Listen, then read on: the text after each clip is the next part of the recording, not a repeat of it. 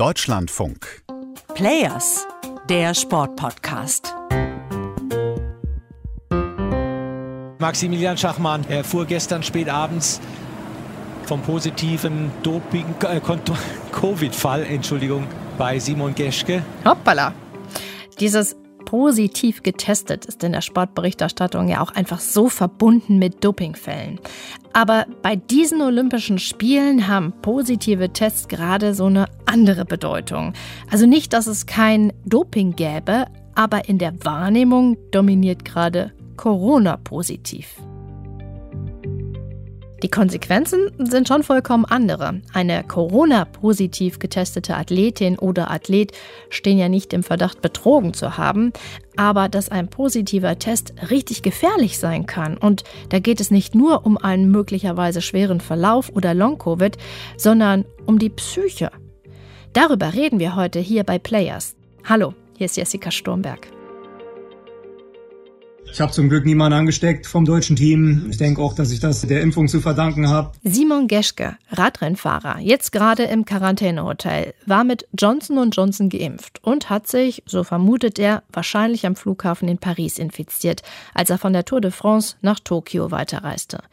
Der erste Corona-Fall im deutschen Team. Das macht auch die anderen nachdenklich, wie Beachvolleyballerin Carla Borger. Ja, da wird es einem schon ein bisschen mulmig. Also wir müssen morgens immer einen Spucktest abgeben und unsere Temperatur in der App eintragen. Und bin ganz ehrlich, wenn ich meine Spucke abgebe, geht mir jedes Mal durch den Kopf so, ja, was wäre denn, wenn ich da jetzt wirklich was habe? Weil man ja immer diese Sorge hat, oh Gott, was ist, wenn es mich jetzt mal trifft? Ich habe schon mal im Februar mit Ruderer Richard Schmidt aus dem Ruderachter länger gesprochen und damals erzählte er von den anstrengenden Trainingsbedingungen.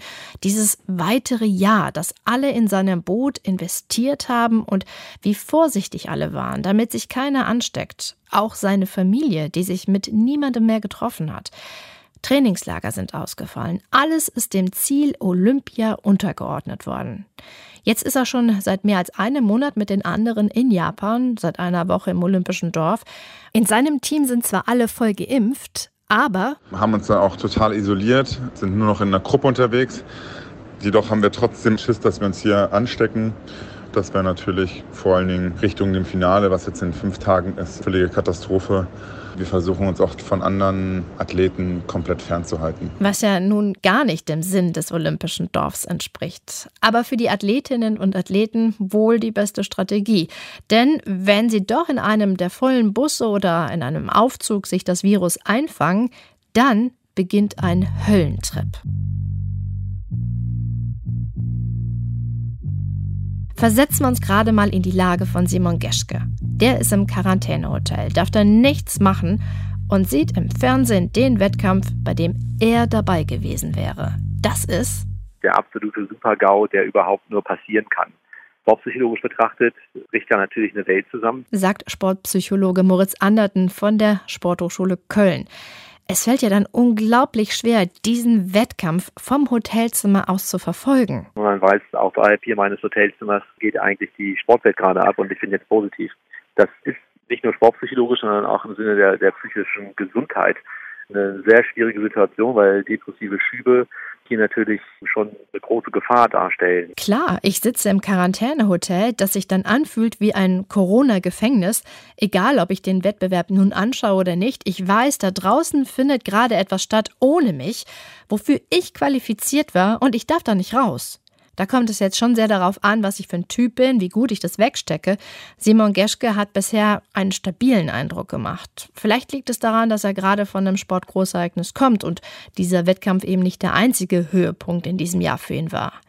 Was eine Athletin oder ein Athlet womöglich dann auch noch mit dem Hauptfokus Olympia dann durchmacht, das erklärt Sportpsychologe Moritz Annerten nochmal genauer. Da werden viele verschiedene emotionale Phasen durchlebt werden, von totaler Trauer über Fassungslosigkeit, Schockzustände, aber auch dann Wut, Aggressivität bis hin möglicherweise zum totalen emotionalen Einbruch bis hin zu wirklich depressiven Schüben kann eigentlich die ganze Bandbreite negativer Emotionen dabei sein. Also eigentlich aus psychologischer Sicht eine hochgefährliche Situation. In der die Betroffenen dringend psychologisch betreut werden müssen. Aber es darf ja in der Quarantänezeit auch keiner zu ihnen. Mit Videotelefonie lässt sich jetzt auch nicht alles auffangen. Abgesehen davon sind auch gerade nicht viele Sportpsychologen in Tokio, denn das Begleitpersonal wurde ja nun auch radikal reduziert. Sonst wäre Moritz Anderten jetzt auch nicht an einem Bahnsteig in Deutschland, sondern auch bei den Spielen. Aber die Betreuung muss trotzdem sein, unbedingt.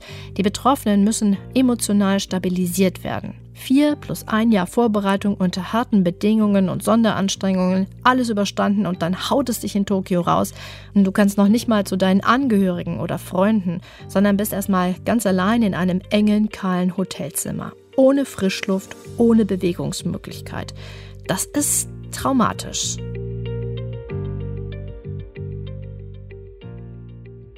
Und dass diesen Athletinnen und Athleten in dieser Situation nicht etwas Besseres für ihre psychische Gesundheit zur Verfügung gestellt wird, das finde ich ehrlich gesagt ziemlich fahrlässig. Trauma klingt so angesichts der Flutkatastrophe und ja noch viel größerer Traumata etwas schief, aber auch dazu hat Moritz Annert mir etwas gesagt. Das soll in keinster Weise die Tragik der Flutopfer schmälern, überhaupt gar nicht. Es ist einfach nicht miteinander vergleichbar. Die Mechanismen, die da psychologisch ablaufen, sind aber letztlich die gleichen. Da werden einfach Lebensträume oder Lebensziele, Dinge auseinandergerissen, zerstört, auf die man einfach das ganze Leben lang äh, hingearbeitet hatte. Was können Athletinnen und Athleten denn eigentlich präventiv am besten tun? Auch Sebastian Brückner ist Sportpsychologe und hat viele Jahre am Olympiastützpunkt Saarbrücken gearbeitet. Unsicherheit ist im Leistungssport grundsätzlich ein großes Thema, sagt er. Die zentrale Frage ist immer, was kann ich kontrollieren? Und was kann ich gegebenenfalls nicht kontrollieren. Alles, was in der eigenen Hand liegt, wird gemacht und zur verbleibenden Unsicherheit rät Sebastian Brückner. Daran zu arbeiten, sich diese Unsicherheit nicht irgendwie verbieten zu wollen, sondern ein Stück weit anzunehmen, das Unwichtige auszublenden und sich letztlich eben auf ihren Wettkampf ein Stück weit zu konzentrieren. Weiter fokussieren, sich verrückt zu machen, hilft ja auch nicht. Aber wenn jeden Morgen nach dem Spucken die bange Frage kommt, bin ich weiter negativ, dann fällt das ja auch nicht gerade leicht.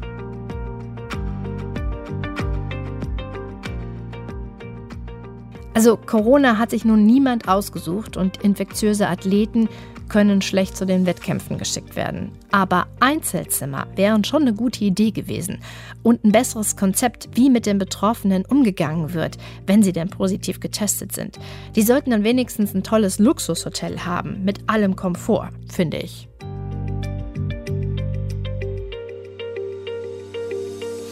Auch der Umgang mit den anderen Teammitgliedern, wie zum Beispiel Emanuel Buchmann, der als Geschkes Zimmergenosse nur zwei Stunden vor dem Rennen schlafen konnte, weil er einen weiteren Test machen und auf das Ergebnis warten musste. Also da kann man sich auch was Besseres einfallen lassen und es macht dann schon den Unterschied. Das IOC hat übrigens die Haftung ausgeschlossen. Die Olympioniken mussten unterschreiben, die Corona-Risiken ganz auf sich zu nehmen. Übrigens noch ein PS oder vielleicht auch Post-Auditum. Bei Marina hat sich in der letzten Folge eine Sache eingeschlichen, die nicht ganz korrekt war. Es ging ja da um die Regenbogenfarben und die freie Meinungsäußerung von Athleten. Das IOC hat bis auf die Sache mit den Sponsoren auch vor diesem Jahr die freie Meinungsäußerung auf sozialen Netzwerken nicht eingeschränkt. Auch nicht während der Spiele. Das sagen wir der Richtigkeit halber mal dazu. So, das war's jetzt für heute. Anregungen und Gedanken könnt ihr gerne bei players.deutschlandfunk.de loswerden. Morgen ist Maxi dran und ich sage für heute Tschüss.